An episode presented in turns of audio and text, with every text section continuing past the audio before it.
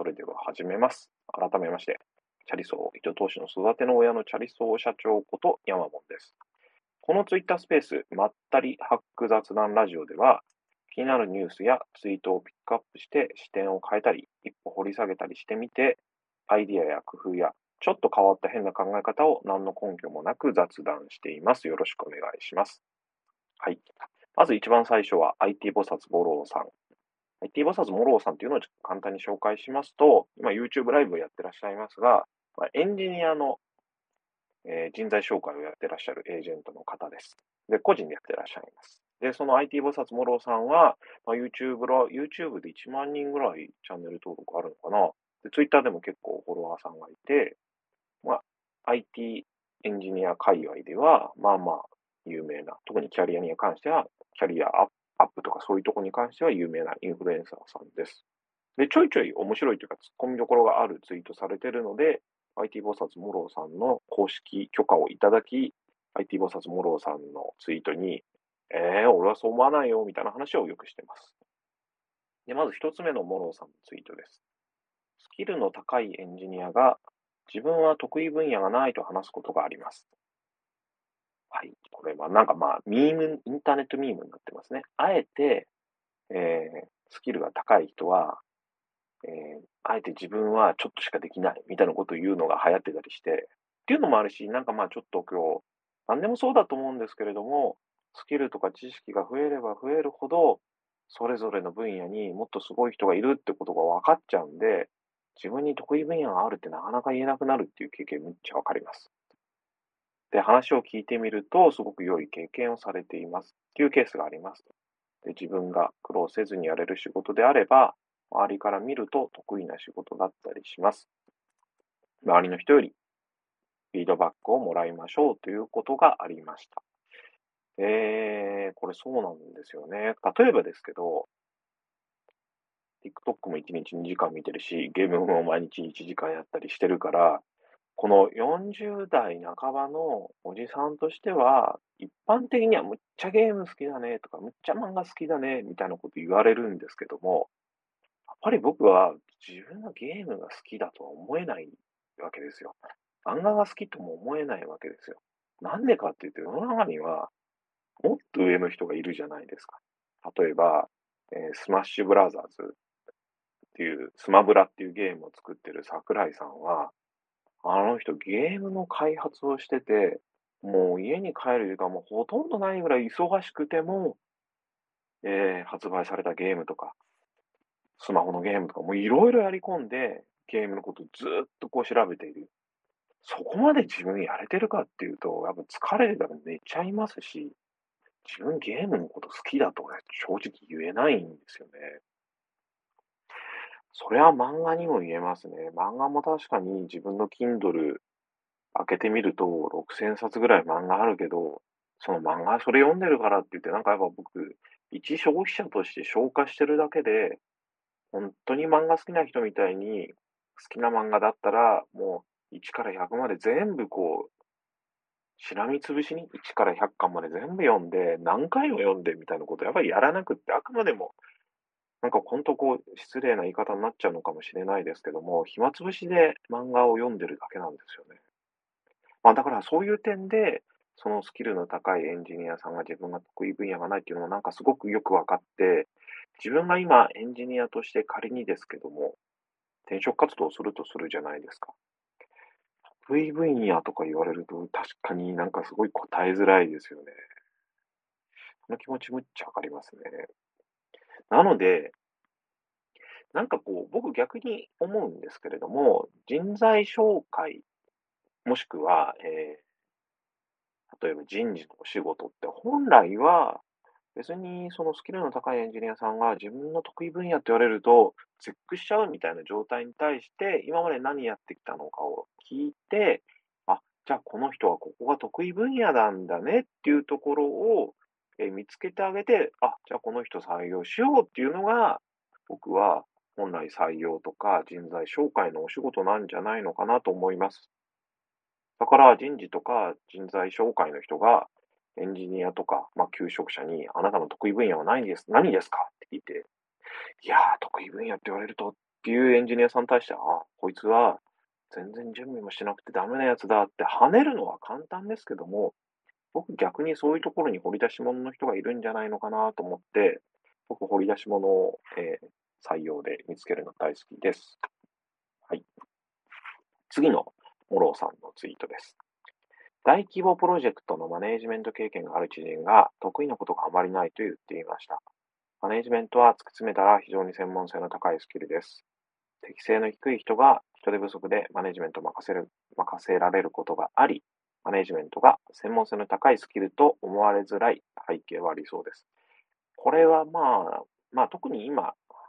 大規模な開発開発会社さんのことを SIR って言うんですけれども、その SIR さんのマネジメント業務をやってた人って、自分がプログラムしてるわけでもないし、いや、俺って何やってる仕事なんだろう。単なるエクセル職人なんじゃないか、みたいなコンプレックスを抱いちゃうってことはありがちですよね。ただ、モローさんがおっしゃるように、正直な話、プログラミングなんてやれば誰もでもできるし、中学生でもできることなんで、やっぱ自分自身がやってるからこそ思うんですけれども、プログラミングっていうスキルは、大して市場価値がないスキルだと思います。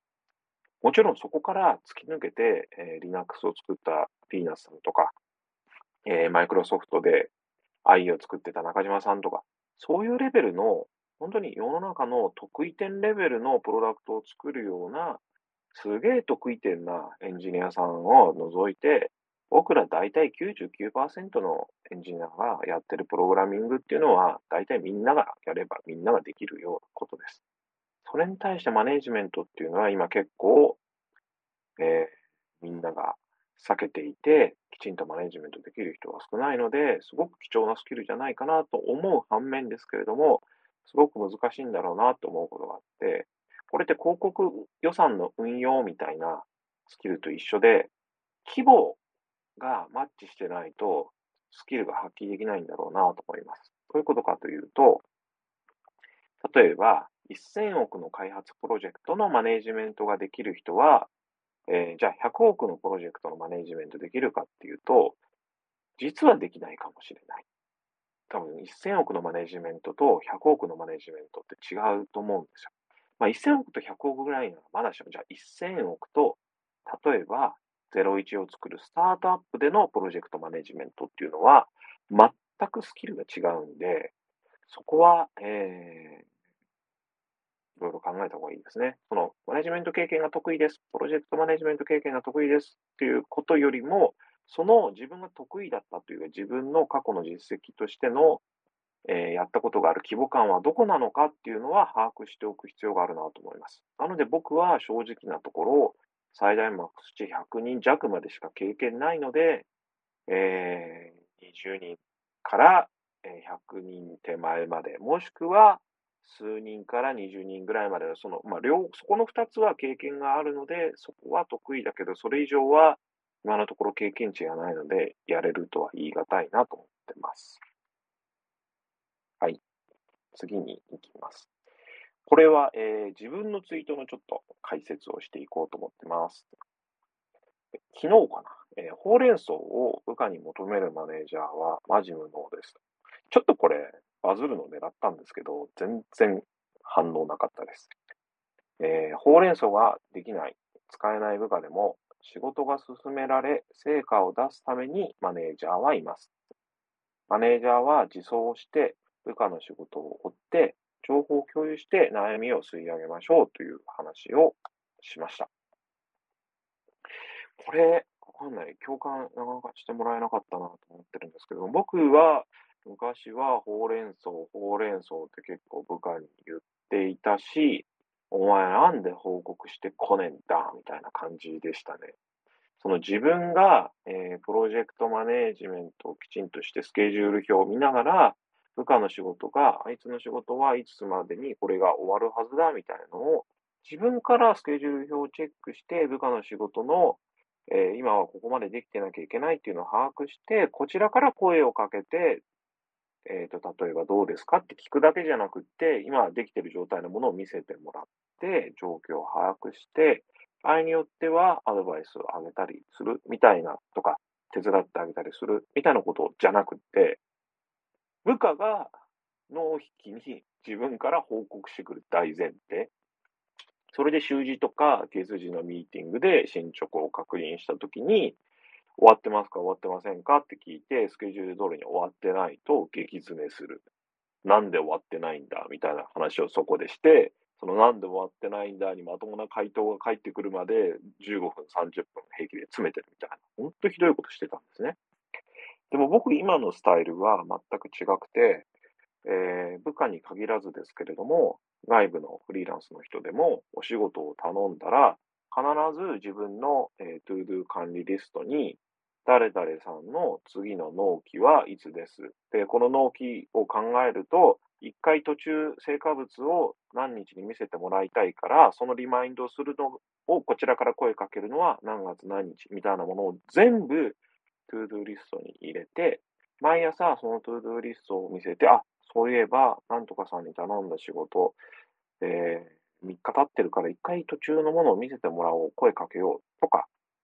納期の前日も明日納期なんでよろしくお願いしますって一言を声かけられるように、 ToDo リストにそのスケジュールも入れていたりします。で、さらにもう一個重要だと僕は思ってるのは、えー、スケジュール通りにできましたか、できませんかとかっていう、そういうことを確認するのが進捗確認ではなくて、基本的には成果物を確認するのが僕は進捗確認だなと思っています。その例えば企画書を作るにしても、1週間かけて仮に作るなら、例えば初日に構成作るとか、もしくは初日に分析するみたいな仕事があったとするじゃないですか。だったら1日目に分析した結果を見せてくださいというのを1日目のゴールにして、そのゴールの分析結果を見せてもらって、そこの成果物で、あ、分析がきちんと終わってるなとか、構成を作るのも構成を見せてもらって、あ、構成終わってるなというのを確認して、えー、進めていきます。で、これ別に細かく細かく手順をマイクロマネジメントしたいっていう感じではなくて、僕の今の進捗確認の、スタンスが成果物主義だからです。どういうことかっていうと、よく言う進捗の報告でこういうのありませんか、えー、そろそろ終わります。8割終わってますみたいな。とか、今日は何時間何々をしました。みたいなことが日報に書いてあったりとか。えー、あんそういうのを見ても、なんとなく雰囲気はわかるんですけれども、結局のところ、今週終わるって言ったのは、次の週になっても、すみません、ちょっと遅れてます、今週終わりますって言われて、また次の週も同じこと言われるみたいなことよく起きるじゃないですか。なので、僕は基本的に、すべて振る仕事は成果物をきちんと定める。その成果物をチェックして品質確認ができた段階で仕事が終わったとみなすっていうようなスタイルで仕事を指示したり、進捗を確認したりしています。ということもあるので、えー、ほうれん草を部下に求めるマネージャーってそもそもマネジメントしてるのかなっていう疑問は個人的に、えー、自分の反省から思っています。でもちろん逆も大事で自分が部下だったらほうれん草はしましょう。それは間違いなくした方がいいです。はい。僕の言うマネジメント論は結構部下が仮に仕事ができなくてもそれを部下のせいにするなと。マネージャーのせいなんだから部下が仕事できなくて当たり前っていう前提で、マネージャーはいろいろやりましょうっていうスタンスなんで、僕はほうれん草を部下に求めませんが、まあ、世の中の会社の半分ぐらいは、え、マネージャーって何も仕事してなくて、えー、部下に、えー、丸投げ。で、部下から上がってきたものを後からチェックしてダメ出しだけするみたいなスタンスなんで、そういうマネージャーの下についたときはほうれん草しないと無能だと思われちゃうんで、きちんとほうれん草をした方がいいです。はい。次は、爽やかなサイコパス話です。僕の、まあ、今年の目標というかテーマですね。爽やかなサイコパスになりたいと思ってます。で一応、朝のネタでは、つまり、コウヤンさんをリスペクトして、コウヤンさんを模倣させていただきますというお話をしました。で、これ何が言いたいかというと、サイコパスって何なのかというところをちょっとまず定義しますと、サイコパスって、こう、漫画とか創作の世界だと、えー、悪いことを平気でしちゃう、人を殺しちゃうみたいな、そういう話がサイコパスだと思うんですけれども、僕はちょっとサイコパスの定義、それ、ちょっとなんか、まあ、厳密な、こう、例えば精神学とか心理学的な定義として違うっていう意味ではなくて、本当にそういう意味はサイコパスなのかなと思ってて、僕サイコパスって逆だと思ってて、えー、今のみんなの感情、立場とかを抜きに、最も合理的なことを、えー、ストレートに伝えてしまうことが僕はサイコパスなんだろうなと思うんですよ。例えばどういうことかというと、目の前にむっちゃ綺麗なお姉さんがいたとして、お姉さんに、あ、お姉さん、鼻毛が出てますよって注意してあげるのは僕はある種のサイコパスだと思うんですね。これ普通の人って僕もそうですけど、ちょっと鼻毛出してるって言われたらこの人傷ついちゃうかなとか、自分が言って嫌われたら嫌だかな、嫌だな、みたいなそういうすごい視点が人間って多いと思うんですけれども、そうじゃなくって、特に仕事とかであれば、今この場で、このプロジェクトにとって大事なこととか、伝えなきゃいけない課題に関しては、ストレートに、しかも嫌味なく軽やかに伝える爽やかなサイコパスになりたいなというふうに思ってます。という意味で、爽やかなサイコパスになりたいと思ってるのと、もっと重要だなと思ってるのは、初対面にきちんと嫌味なく課題をストレートに伝えるような爽やかなサイコパスになりたいと思ってます。これ結構、うん、僕の課題だと思ってて、なんか僕は知ってる人から見ると、あんまりこう、我慢したりしないで、言いたいこと、やりたいことを好きなだけ言ってやってるように見えると思うんですね。で、これは、9割9分おっしゃる通りでそうなんですけれども、実はちょっと、えー、そうではないというか、自分の別なポリシーと、えー、矛盾してしまって、それができない時があるんですよ。それはどういうことかっていうと、僕自身の個人的な個性というかスタイルとしては、むっちゃ相対正義主義というところがあります。特に会社経営に関しては、すごく相対正義型の人です。別に会社の経営とか会社の価値観って、こうじゃいけないっていう絶対的な正しい価値観って実はないと思うんですよね。例えばですけども、事業にしてもラーメン屋やってもいいし、別にうどん屋やってもいいし、飲食店なんて儲からないからみたいなことで IT やってもいいし、で、世の中の人って IT と飲食店どっちの方がみたいなこと言う人いますけれども、会社の経営なんて自分がやりたいと思う事業分野のやればいいと思うんですよね。そこに、なんて言うんでしょう。世の中で絶対これが正解だみたいな絶対正解はないと思ってます。で、さらに会社の経営も、まあ、究極的にはトップダウンでも、ボトムダウンでも、どっちでもいいわけです。で、まあ、トップダウンを選ぶなら、トップダウンを貫いた方がいいとは思いますし、ボトムボトムダウンを選ぶなら、貫いた方がいいと。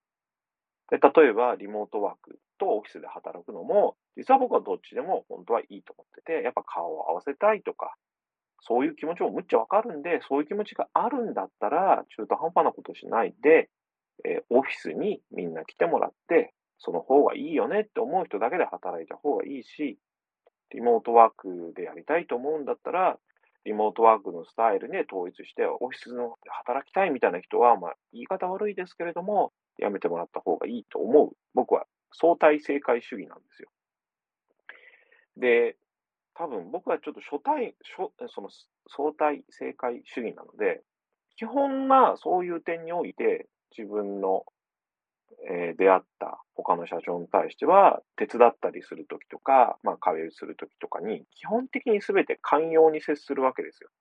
オフィスで働きたい、あの、いや、そう思ってるならそれが正しいと思いますだし、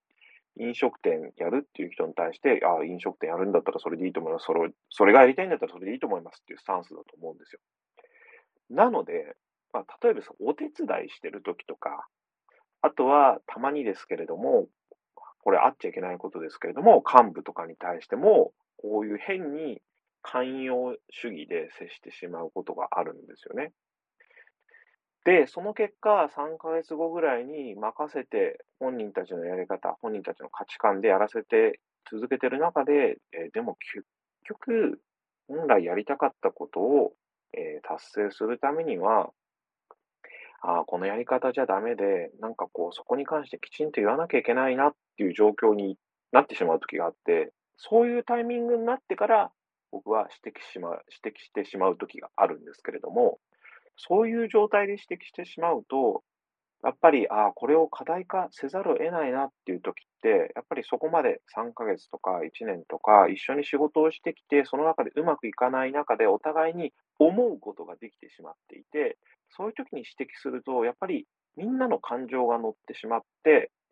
やっぱ感情的なコンフリクトというか問題が起きてしまいがちなことがあるなと僕思ってるんですよ。なので僕、仕事で、えー誰かの、えー一緒にやるとき、誰かと一緒にやるときは、基本的に自分のポリシーに関して絶対正解だというスタンスできちんとぶらさずに、それと現状に差があることに関しては、ストレートに伝えるっていうことをきちんとやろうというのが今年のテーマです。で、しかもその伝えるときに問い詰めるとか詰めるわけでもなく、もう本当に爽やかに、あ、僕はこういうのが正解だと思ってて、今の現状、これ全然ちゃいますねっていうのを、こう、何の悪気もなく悪びれもせず言えるようになっていきたいなというふうに思ってます。それが、えー、爽やかなサイコパスになりたいということです。はい。まあでも、あれですね、Google さんが言ってる心理的安全性っていうのの本質的な意味って、えー、みんなが爽やかなサイコパスになることをみんなが、えー、応援するというか、みんなが支えるし、みんなも爽やかなサイコパスになる、なれるようにするということが心理的安全性が取れている職場だと僕は思っています。課題を伝えない、誰かが傷ついてしまうような課題を伝えないことが、えー、心理的安全性のある職場ではなくって、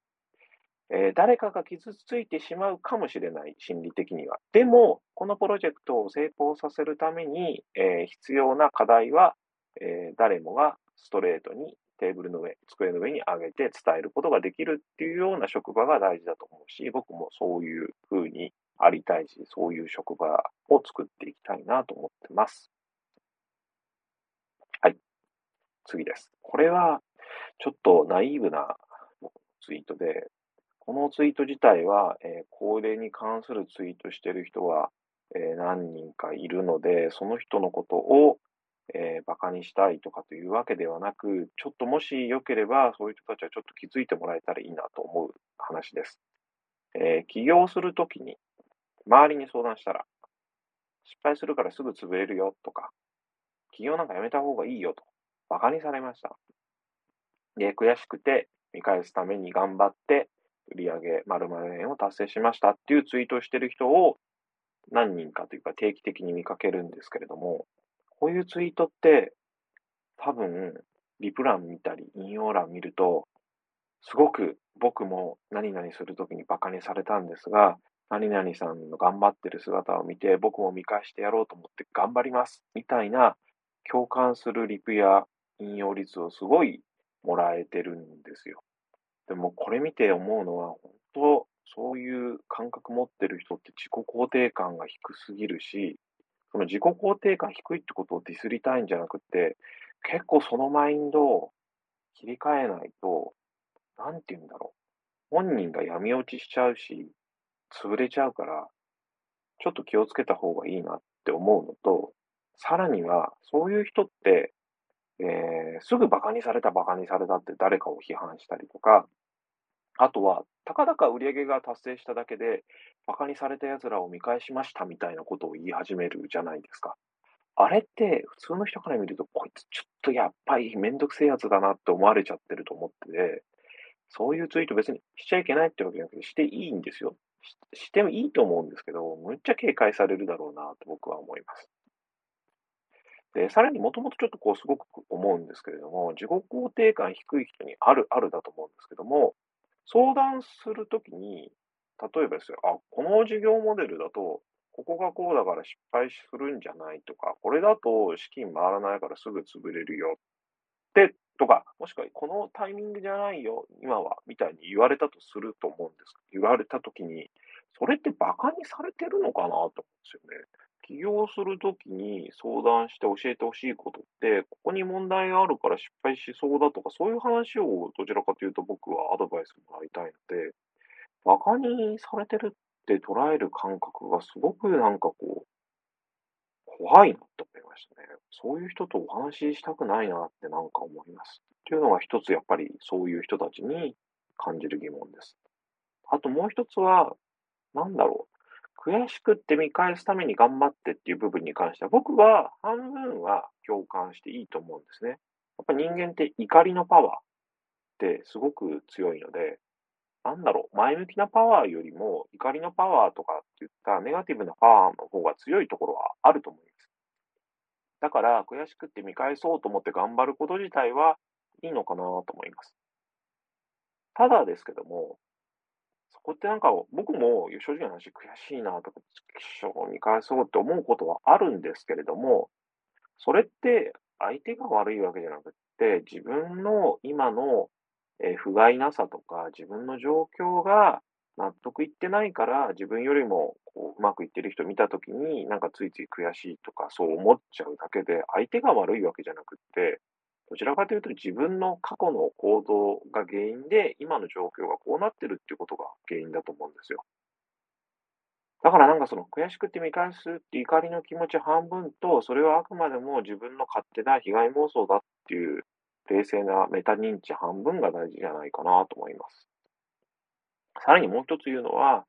売上〇〇円を達成しましたって気持ち言いたいのめっちゃわかるんだけど、僕やっぱ思うのは、このコンテキストで言うと、悔しくって見返すために頑張って売り上げ、例えば1億円ですって話とお客さんから聞いたらなんかすごい嫌ですよね。なんかこう、逆のことならすごくわかりますよ。例えばですけど、僕が人材紹介していて、40代の、例えば、えー、未経験エンジニア転職って、なかなかみんな、こう、自分で転職活動しても決まらなくって、皆さん苦労してるので、僕らエージェントの方でそういう人たちにもチャンスが作れるように頑張った結果、年間100人紹介できました、みたいな、こう、お客さんに、100人のお客さんに、こう、いい思いをしてもらいましたみたいな、こう、ツイートで達成しましたツイートはすごく、えー、いいと思うんですけども、単純に売上達成しましたツイートってどんな時でも、お客さんからすると、え、俺ってお前の養分なのっていう感覚が生まれちゃうので、あんま良くないなと思ってます。はい、次です。次です。次の話は、えー、エンジニアのというか、プロジェクトマネージメントですね。正確に言うとお話です。えプロジェクトマネージメントって、えー、無茶なお仕事を頼まれたときに、こう、ダメなパターンは、とか、もしくは仕事が遅れたときにダメなパターンは、納期を伸ばしたりとか、人を増やすことを考える人は、本当、ダメなプロジェクトマネージャーなんですよね。特にシステム開発って当然のことながらシステムを作る裏にビジネスがあるわけじゃないですか。で、ビジネスってそもそもですけども、タイミングっていうのがあるわけですよ。例えば、今月システムをリリースしたら、世界初のシステムだけども、来年リリースしたら、もう競合が何十社も何百社もいるかもしれないみたいなことはあり得るわけです。なので、ビジネスにおいて納期、スケジュールっていうのは、変数じゃないんですよ。そこを伸ばしたり手前にしたりとかできなくって、基本的には決まってるわけですよ。例えば、6月末ってなったら、6月末がビジネスとして必要なタイミングなわけですよ。あともう一つはやっぱり予算っていうのも簡単に増やしたり減らせるものではなくて、そのビジネスが目指している売り上げがあれば、使えるお金としての開発予算も決まってしまうと。であとは、お客さんがどういうお客さんかによって、最終的に使ってもらうお客さんとかユーザーさんがどういうユーザーさんか、もしくはどういう使い方をするかによって、品質もその定数なわけです。どういうことかっていうと、例えばロケットを飛ばすときとか、医療用のシステムを作るときの品質は、まあ人の命かかってるんで、むっちゃくちゃ品質高くなきゃいけないし、でもゲーム、しかも、えウェブゲームで仮にオンラインゲームみたいなものじゃなかったら、品質は別に面白ければいいけども、別に多少バグがあっても後から直せばいいみたいなアプローチでよかったりしますとなので、納期、予算、品質っていうのは基本はエンジニアサイドが開発するサイドが決めることではなくて、ビジネスサイドの条件で決まってしまう定数です。じゃあ、開発は、まあ、奴隷のように言われた納期に対して、しかも決められた人数で奴隷のように仕事すればいいのかっていうと、そういうことじゃないってことです。ビジネス側が欲しいものはシステムではなくて、あくまでも、えー、ビジネス上の目標の達成をしたいだけです。そのための手段としてシステムがあるわけです。なので、開発側がやらなきゃいけないことは、ビジネスが成功するためには、このシステムではなくって、もうちょっとシステムの規模は半分ぐらいに減らすけれども、こことここだけをこういう形で作ったら、お客さんのやりたいことは達成できますと。形は違うけれども、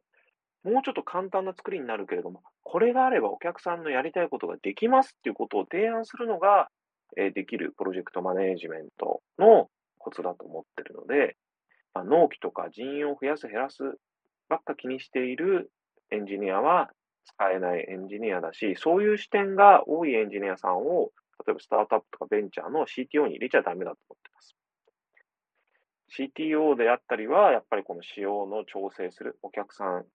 もしくはビジネスサイドが作りたいシステムのこの要件、要望っていうものをきちんと整理して、えー、制約条件の中で、こういう形だったらうまくいくんじゃないですかって提案できる人であることが重要だと思ってます。はい、次です。次はこの前、前回も取り上げたウィル・スミスさんの話です。ウィル・スミスさんの話では何かっていうと、アカデミー賞の表彰式で、司会の人がウィル・スミスさんの奥さんをあのハゲ女みたいな感じでちょっといじったら、ウィル・スミスさんが切れて壇上まで上がって司会者をぶん殴ったっていう話で、日本ではむっちゃウィル・スミスすげえかっこいいって話になってる。女性を守るかっこいい男みたいな扱いになってるんですけれども、アメリカではウィル・スミスはもう俳優、廃業しかねないようなレベルで、えー、批判されてて問題になってます。で、今、ネットで話題になってるのが、同じことが日本でもありましたっていう話です。えー、ニュースで、ハゲと言われて平手打ちっていうニュースです。えー、ある数学の授業の前に、その前に体育の授業がありました。で、体育の授業と、やっぱり数学の授業だと教室移動があるので、次の数学の授業までに数人の生徒が遅刻してきたんですね。で、その数学の男性教師が遅刻した生徒に、おい、早く入れって注意したと。したら、その遅刻してきた生徒が、うるせえ、バカ、ハゲ、死ねという声を上げました。で、教室ではさらに、まあ、あるあるだと思うんですけども、笑い声が上がりました。でその結果、男性のえ教師が生徒16人を次々と平手打ちしていったと。で、その結果どうなったかっていうと、教師は1ヶ月以上休職中。で、やっぱり日本らしいのは、擁護意見が9割と。これ、アメリカだと、あの、ウィル・スミスさんは擁護する人が2割以下らしいです。で、日本の、こう、結構、経営者とかもツイッターで言いがちなのは、そんなのどっちが悪いかって言ったら、馬鹿にした方が悪いんじゃないかっていう意見。えっと、大事な妻を馬鹿にされたら、夫は、その妻のために殴りに行って当たり前じゃないかっていう意見がまたあったりすると。で、そもそも多分ですけれども、アメリカ的というか、僕はやっぱあるべき姿は、えー、うるせえ、バカ、ハゲしねという声を上げたことは、まあ、これはシンプルに悪いですと。で、これに対して、まあ、そもそも学校のルールとしてどうすべきか決めるべきですよね。先生に対して暴言を吐いたときに、多分日本の学校の良くないのは、ルールがないし、警備員とかもいないじゃないですか。僕はこうすべきだと思ってるのは、えー、もし教室で生徒が暴言を吐きました。もし生徒が暴力行為を振る舞いました。そういう時は先生が殴って指導するじゃなく、先生は速やかに警備員を呼んで、警備員が、えー、生徒を、えー、拘束して、えー、校長室に連れて行って、もしくは学校の外に追い出すっていうような、え、ことをするべきじゃないかなと思います。で、日本の学校でやっぱこの教師が平手打ち体罰をしてしまう理由の一つが、じゃあこう、うるせえバカハゲしねっていう、こう、ちょっと調子に乗って、こうやって場をかき乱すようなことをする生徒に対して、実効性のある手段がないと思うんですよね、指導の手段が。じゃあ、話し合って指導しろとか簡単に言いますけど、現実的に無理じゃないですか。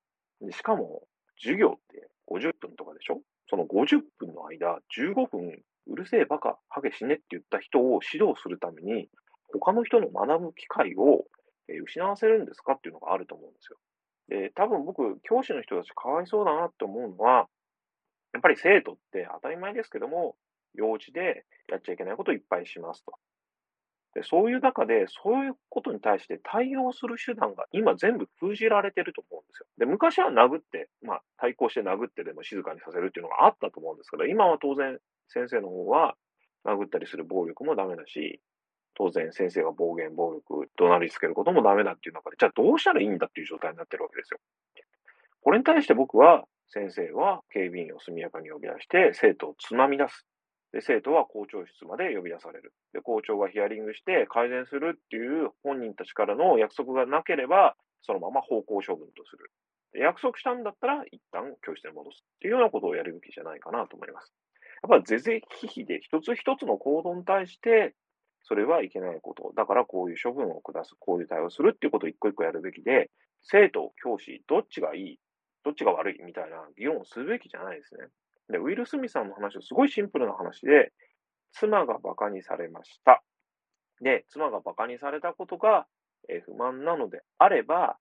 まあそこで、まあ手を挙げて、ウィル・スミスさんに対して、なぜそういう発言をするのかやめてくれという話をするか、主催者に対して、そういう馬鹿にするような発言をやめさせるように、え注意をするか、もしくは、このアカデミー賞が終わった後に裁判を起こして、ウィル・スミスさんが司会を訴えるかをする権利はあるので、その妻が、えー、罵られたことを黙って耐える必要はないです。対抗策として自分から声を上げて、えー、異論を唱えるとか、えー、そこの場を管理している人にクレームをつけるとか、もしくは公式に国に訴えて裁判にするのはいいと思います。ただ、えー、壇上に上がってって暴力振る舞った時点で、その司会がどんな悪いことを言ってたとしても、暴力に関しては何があろうが暴力なんで、まあ、犯罪として処分されるというのが多分アメリカの考え方なのかなと思います。僕やっぱり、その、どっちが良い、どっちが悪いみたいな議論するのは本当に未熟な社会だなと個人的には思ってて、この件に関してはアメリカ型の考え方の方が正しいんじゃないかなと思います。はい。日本人はなんか誰が悪いのかを決めるのを本当好むので、すごい良くないなと思ってます。次です。次は、運のいい人話です。これ結構ツイッターに定期的に流れてくる話題で、えー、スピリチュアル系の人は、こう言ってますね。これ、まあ、ある占い師さんが、えー、昨日か、一昨日かなんかにツイートしてた内容で、運のいい人は自分が運が良い、運が良い常に言います。あとは常に礼儀正しくします。他人の話を最後まで聞きます。とか、えー、楽しい場所は素直に楽しみますとか、むにゃむにゃむにゃむにゃっていっぱいこう運のいい人の条件を書いていて、それを見た人たちが、私もじゃあ、えー、貧困法制に、じゃあ一日一善頑張りますみたいな感じのことを引用、リツイートしたり、リプしたりしていると。で、それに対してある経営者さんが、こう言ってました。運の良い人なんていないと。あくまでもチャンスの回数はある程度みんな同じです。でチャンスを見極める嗅覚と、いざという時に本気になれる準備、これが揃っている人が運の良い人と言われてるだけじゃないですかという話です。で、僕は結論として言うと、どっちも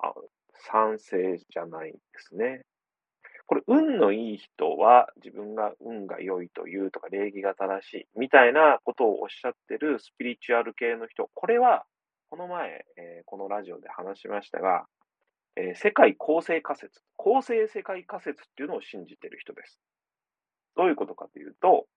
えー、貧困法制に生きれば報われるっていうシンプルな価値観を信じてる。もしくは世の中はそういうロジックで動いてると信じてる人です。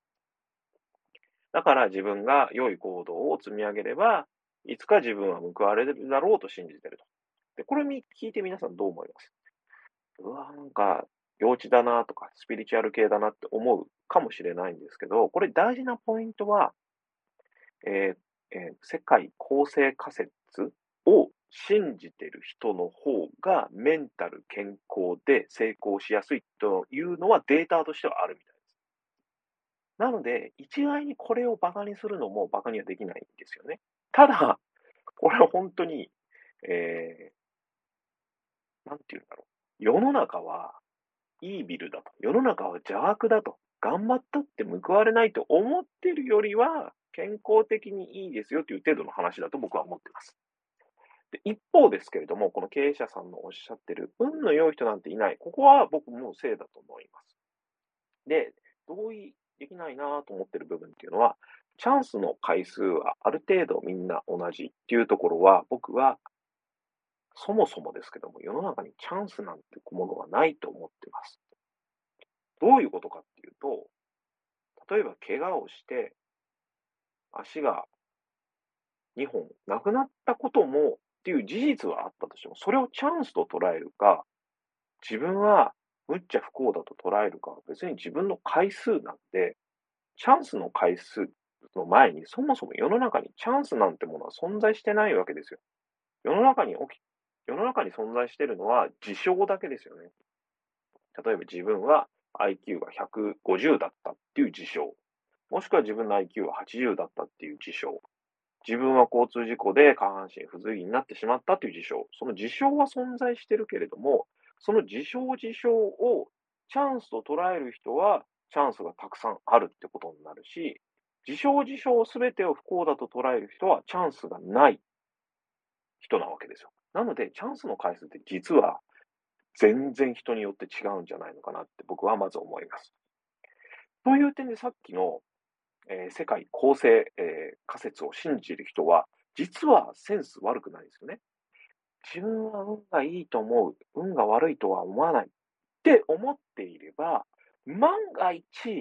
交通事故にあって下半身不随になったとしても、これはチャンスなんじゃないかと思える可能性があるので、実は、さっきの占い師さん、スピリチュアル系の人の話、なんか実は合ってんじゃないかなと一つ思いました。というところが僕はこの経営者さんの運の良い人批判のところについて思ったところです。で、それ以外のところで言うと、そのチャンスを見極める嗅覚とか、万が一そのチャンスが発生した時に準備ができてないとものにできないよっていうのは本当におっしゃる通りです。例えばですけども、まあ野球をしててピッチャーがすげえ、うわ、やばい、ゆっくりな、絶対ホームラン打てる球を間違って投げてきたっていう時に、いくらそういう球を投げてきてくれたとしても、普段から素振りしてないとホームラン打てないじゃないですか。なので、普段からきちんと素振りをして準備をしてるっていうのは大事だと思います。で、僕、あとそれ以上にツイッターとか見てると大事だなって思うのは、えー、なんて言うんでしょうね。人に好かれておくって結構大事なんだろうなと思います。例えばですけど、まあ、すごいシンプルです。お金を貸してくださいでもいいし、なんかちょっと仕事を発注してくださいみたいな話でもいいと思うんですけれども、こういうのって、それまでのその人の生きてた姿を見てる僕が、あ、こいつだったら何とかしてやりたいなって思うと、その人に対して、例えばお金貸してくださいって言われても、じゃあまあ100万ぐらいは貸すかと。全損してもいいから貸すかってなるし、あとは、なんかそうやってこまめに相談してきてくれる人だったら、そういう普段から行いがいい人で、こう、こまめに相談してきてくれる人だったら、なんか仕事ないですかって言われたときに、あ、ちょうどこの仕事どうしようかなって思ってたけど、じゃあこれ、こいつに発注しようかってなると思うんですよ。だから人間関係の中で、人に嫌われないで、ああ、こいつのためだったらちょっと一肌抜くかって思わせておけるような貯金を作っておけてる人は、運がいい人になりやすいのかなと思ってます。で、逆の人って可燃性の人ですね。常にえー、さっきの人のことをバカにされたって言って、ちょっとアドバイスもらうと、次の日にツイッターでバカにされたって言って愚痴ったり、なんかあると悔しくて見返したとかっていうようなネガティブな発言をしてる人は、えー、運が悪い人になるんじゃないかなと。あいつさ、いつもないこと言ってるから、別にあいつに金貸すのいいか、という風になっちゃうのかなと思います。はい。次のニュースに移ります。次のニュースは、えー、オンラインゲームのニュースです。オンラインゲームで、えー、RPG シューターというのがあって、 Destiny というゲームがあるんですけれども、3月の中旬に、その Destiny というゲームが、えー、自社のゲームに関連した多数の YouTube 動画を YouTube に申請して著作権侵害で削除させたんですね。で、どういうものを削除させたかというと、非公式で勝手にサウンドトラック動画を流していたりとか、実況プレイを流しているものを、え削除させましたと。で、そうしたら、開発運営元にむっちゃ非難の声が殺到したというのが3月中旬に事件としてあったんですけれども、その後今度何があったかというと、え、先週、今度は公式チャンネルのコンテンツも削除されちゃったと。まあ、その公式チャンネルっていうのはそのゲーム会社さんのチャンネルです。が削除されちゃいました。で、これなぜかというと、えー、調査結果によるとですけれども、えー、虚偽に申告をした人がいるんですよ。つまりそのゲーム会社さんのふりをして、えー、知的財産が侵害されてるという通報を YouTube にして、えー、大量に削除されたということがありました。で、僕これ思うのは、やっぱりそのプラットフォーマーそうですし、えー、例えば YouTuber さんが今やっているような暴露系コンテンツとか、えー、模擬裁判コンテンツみたいなものって、本当に良くないと思うのが、その法律とか裁判所とか公的な場所でのきちんとした判断、きちんとしたルールに基づいたきちんとした判断ではなく、恣意的にみんなが自己勝自分で勝手に判断して人の権利を剥奪したりするようなことが今、至るところでインターネットでは行われていて、これを、一回法律と司法の下で、運営していくというような概念を、まあ、リアル社会ではきちんとなされている概念を、えー、オンラインでも導入しないと、めちゃくちゃなことになっていくだろうなと思ってます。魔女狩り、魔女裁判みたいなことがどんどん増えていくんじゃないかなと思ってます。で、実際リアル社会だと、えー、インターネットでやってるようなことは許されてないです。例えばですけども、自宅の駐車場に勝手によその人が車を駐車したときに、実はその車を勝手に壊したりもしちゃダメだし、その車をよそにどかしてもダメっていうような法律があるんですよ。あくまでも確かにそうやって、えー、私有地に侵入してきてること自体は違法だけれども、そうは言っても、そこにあるその車自体はあなたのものじゃないので、それを処分する権利は駐車場の持ち主にはないので、勝手に違法駐車してる、違反駐車してる車をよそに連れ持ってったり壊したりしちゃダメですっていうのがあるんですよ。で、これを言葉で何何かというと、自力救済はしちゃいけないっていうことなんです。自分の力で、えー、他人の権利とかを勝手に取り上げたりしてはいけないかっていうことです。で、あくまでも裁判所なりに訴えてきちんと対応してもらわなきゃいけない。公的な機関に対応してもらわなきゃいけないわけです。でもインターネットではこのルールが全く守られてないですよね。YouTube みたいな会社が、YouTube とか Google みたいな会社が結構勝手に、まあ、アカウントをバンするぐらいならいいですけれども、サービスを利用する権利を剥奪するぐらいならいいですけれども、例えば、えそれまでに積み上がっていた売掛金を一方的に、え剥奪したりとか、結構平気でやってるんですよ。YouTube さんとかって。うちも Google さんから、え昔ですけども、えー、Google の AdSense っていう広告プログラムを僕らのメディアに入れて、えー、100万ぐらい最初の1週間ぐらいで売り上げがあったのかな？違うな、もうちょっと短い期間かな？売り上げがあったんで、あ、いいなと思ったら、次の週にアカウントがバーンされていて、売り上げが全没収されてたんですよ。で理由がひどいんですよね。理由は何かっていうと、まあ、当然、そのメディア、自社で運営しているメディアの中に Google さんの広告があるので、社員がその広告を見て、あ、この広告面白そうと思って何クリックかしちゃったらしいんですよ。これをもう誓って言いますけれども、組織立ててそういうことをしたわけじゃないです。一部の社員が純粋に興味で、うちの社内の中で、うちの社内のメディアの中の Google の広告をクリックしたら、自分でクリックしてることが検知されたので、売り上げを全部剥奪しますっていう処分を一方的にしてきたんですよ。こんなことをプラットフォーマーが、その、やる権限あるんですかね？なんかうちのプラットフォームを使わないでくださいはいいと思うんですよ。今日までに発生した売上はお支払いします。ただし、あなたのアカウントはバンしますんで、以後は利用しないでください。僕はこれはまあいいと思うんですよ。ただ、過去の売上まで全没収する権限ないですよね。はい、次です。これ次は、えー、ネットの大炎上案件です。大正大学さんっていう、えー、大学のデータサイエンス学部の PR サイトが大炎上してます。えー、何かというと、えー、犯罪しそうなデータをもとに、え人を逮捕する物語をその PR サイトで流していたということで大炎上です。で、え非公開になってます。どういうお話かというと、顔認証などを使って犯罪者の予備軍をあぶり出すデータサイエンティスト赤ずきんというような、えお話を PR サイトで流しました。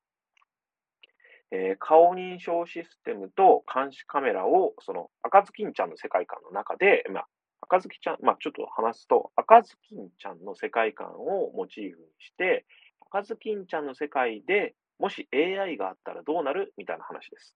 で、赤ずきんちゃんの世界の中で、その森の中に顔認証システムと監視カメラを設置しました。で、その監視カメラと AI を使って、犯罪者に多い動き、表情をしている動物をコンピューターが一生懸命探してますと。そうしたら、コンピューターが悪い事件を起こしそうな動きや表情をしている狼を一匹見つけましたと。で、かつ、あと過去のデータから犯罪が起きやすそうな日や狙われやすそうな場所を、えー、推定しました。で、それがちょうど日曜日の21時らしいということで、その、ちょうど赤ずきんちゃんのおばさんの家が犯罪現場になりそうだということがデータから統計的に言えました。で、えー、赤ずきんちゃんはおばあちゃんの身代わりになってベッドで待ち伏せしつつ、さらに、えー、熊たちを仲間として呼んでいました。で、狼が来たら、えー、熊たちが窓から現れて狼を取り押さえました。これ、僕、むっちゃああっちゃいけないというか、これ、差別ですよね。どういうことか、僕が言いたいのはどういうことかっていうと、統計的データ、例えば犯罪を犯しそうな顔、表情、動き、人種。で、こういう統計的なデータをもとに、えー、何も現時点で犯罪を犯していない人を犯罪者だと決めつけることは差別ですね。これが一番罪の重い差別だと思ってます。差別の定義ってこういうことだと思うんですよ。統計的なデータだけによって、その人を、えー、ジャッジしてしまう行為を僕は、えー、差別だというふうに思ってます。例えば、人を殺して、その結果逮捕される。これは差別じゃないですよね。でも、人を殺しそうな顔をしてるから逮捕したら、それは差別です。この差を理解してない人結構多いなと思ってて、この犯罪者の話だと自分たちに全然関係ない話のように聞こえると思うんですけれども、採用現場でよくないですか？こういうこと。えー、どういうことかっていうと、えー、きめ細やかな作業が必要なお仕事なので、うちは、えー、きめ細やかなお仕事ができる女性を採用しています。なので女性だけを採用していますっていう会社いません？逆もありますし、そういう会社いますよね。これ僕はもうむっちゃ差別だと思ってて、こういうことをしてる会社は、訴えられて叱るべきだと思ってます。その、なんで、えー、女性は仕事がきめ細やかだから、きめ細やかな人を取るではなく、女性はきめ細やかだから女性を取るになってしまうのかですよね。やっぱり採用っていうのはきちんと、きめ細やかなスキルが、きめ細やかな作業が必要だから、きめ細やかな人を取りたい。っていうふうにきちんと定義して、そういう人を取るべきなわけですよ。で、こう考えちゃ絶対ダメなわけですね。その、女性は一般的にきめ細やか。だから女性を取ります。男性を落とします。これは絶対やっちゃいけないことです。でもこれ結構みんな全然 OK なことだと思ってて、平気でツイッターでもみんなこういう発言してると思うんですよ。でもこれ逆に置き換えてみてください。女性は生理がある。出産期間がある。だから、えー会社にとってその間、えー負担がでかいので、確実に長時間きちんと働ける男性を取りたいです。これ差別だってみんなわかりますよね。でも、この、これが差別なのは、女性が不利だからとか、女性が弱いからじゃないんですよ。そう、女性の一般的な傾向、女性は一般的に、えー働かない、働く時間が短いことがあるみたいなデータをもとに、すべての女性をそれで判断することが差別なわけです。だから、きちんとこう言えばいいわけですね。うちの会社は、えー8時間かける週5、ちり働いてもらわないとダメですと。で、えっと、お客さんとのリレーションを構築するのが重要なので、えっと、インセンティブもきちんとつけるので、深夜でもお客さんの連絡が来たら対応してください。これができる人だけしか働けません。っていうことをきちんと伝えて、あ、それでも OK っていう女性だったら採用するべきだし、たとえ男性でもそれが嫌だっていうんだったら採用するべきじゃないっていうふうに、採用するときにはやっぱりそう統計的なデータをもとに採用しては絶対いけないというところは、きちんと守らなきゃいけないし、統計的なデータで人を判断するっていう行為が差別だっていうことを日本の中できちんと広まってほしいなと思ってます。次です。次ちょっと危険なネタです。えー宗教2世の漫画が、えー集英社で問題になっていまして、なんでかというと、幸福のか幸福の科学から抗議があって、えー連載中止及びすべての連載が削除されたらしいというニュースです。これ僕ちょっと一言やっぱ言いたいことがあるので、ちょっとご紹介しますと、集英社のウェブ漫画連載サイトがありまして、そこで宗教2世の体験談、神様のいる家で育ちました、宗教2世な私たちという漫画が連載されてました。で、その第5話で、教団名は伏せられていたものの、幸福の科学の2世の体験談が取り上げられたらしいと。で、そうしたら、掲載から2日後の28日に、幸福の科学から電話で抗議がありました。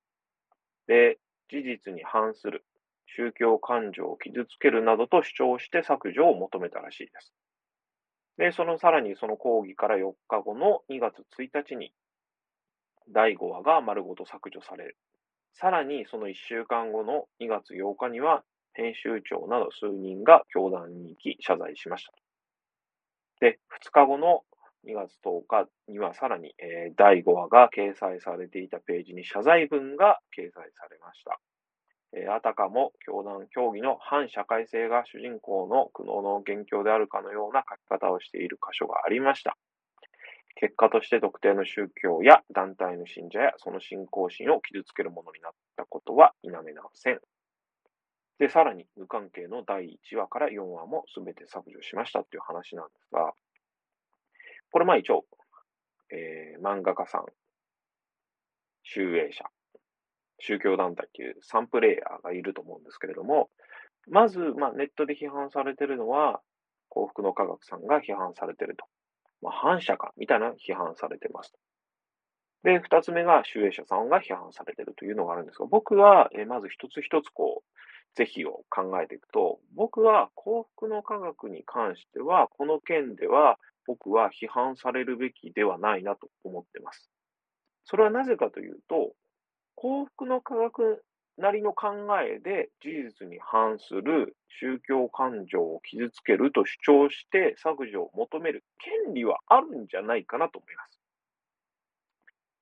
これは別に、えー幸福の科学は事実に反すると言っちゃいけないとか、宗教感情が傷ついたって言っちゃいけないってことはないので、僕は抗議をする権利は彼らにはあると思うので、これ抗議したこと自体が批判されるべきじゃないと思います。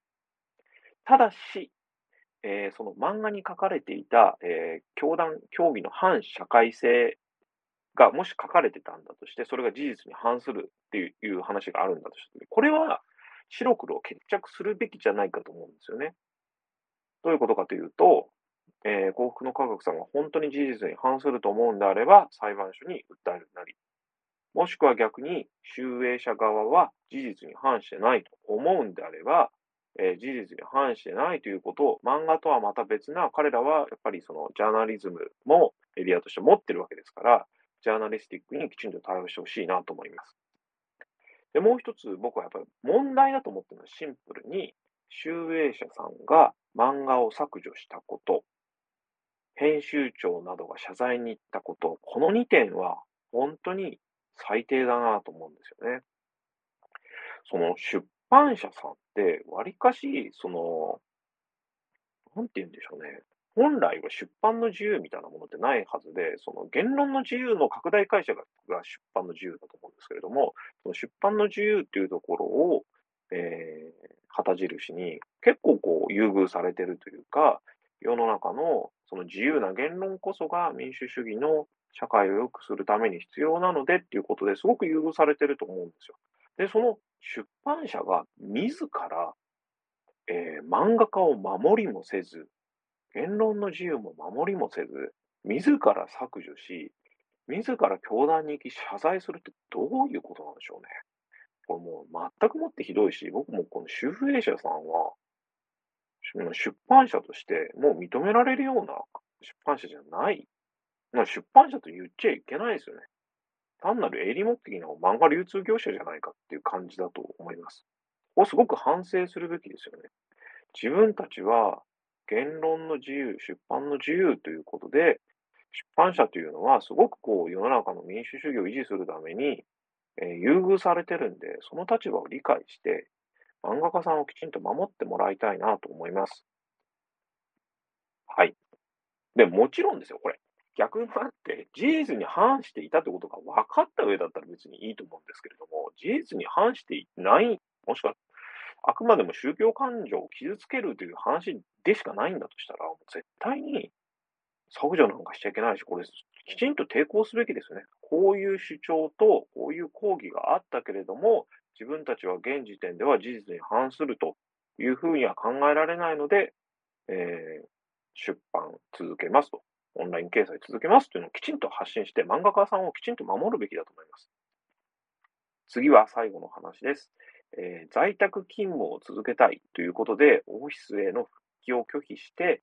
大退職、大退職、大量退職をする人たちがたくさんいるというニュースです。ビジネスインサイダーさんのニュースです。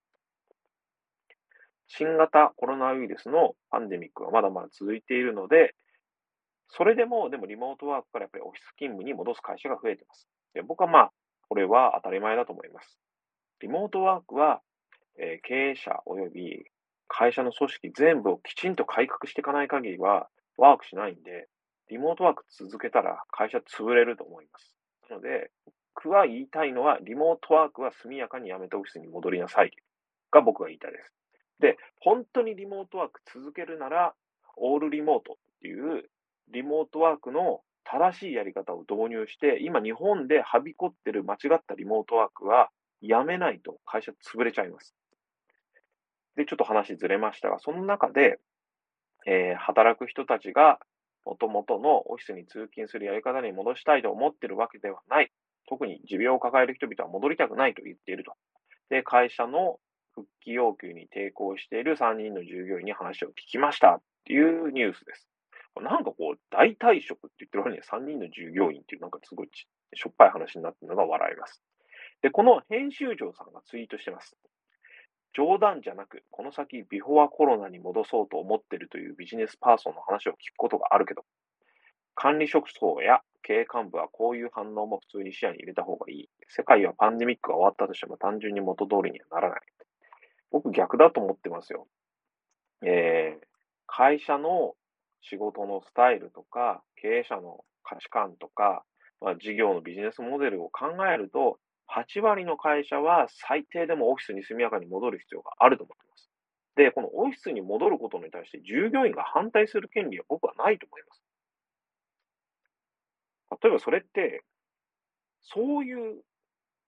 条件な雇用なわけじゃないですか。例えば、ある会社がですよ、東京にオフィスがあります。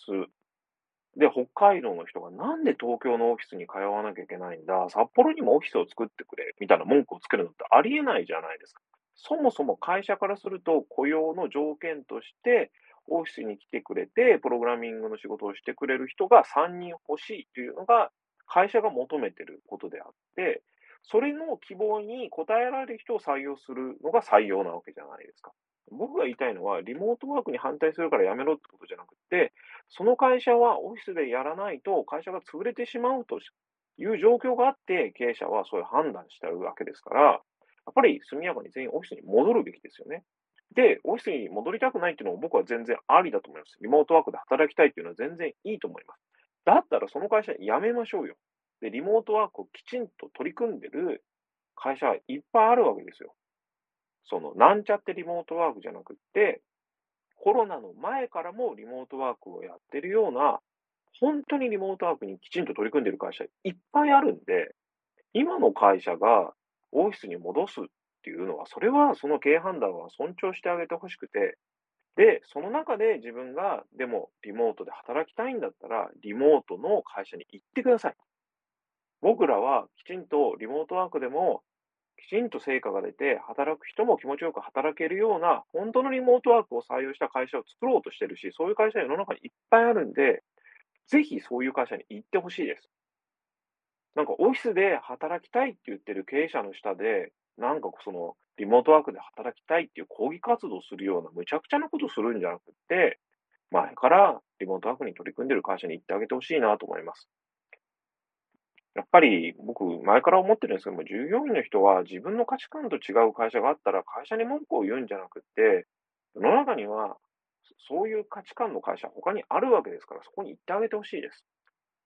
例えばリモートワークがいいんだったら、リモートワークに事前に取り組んでる会社に行ってくれれば、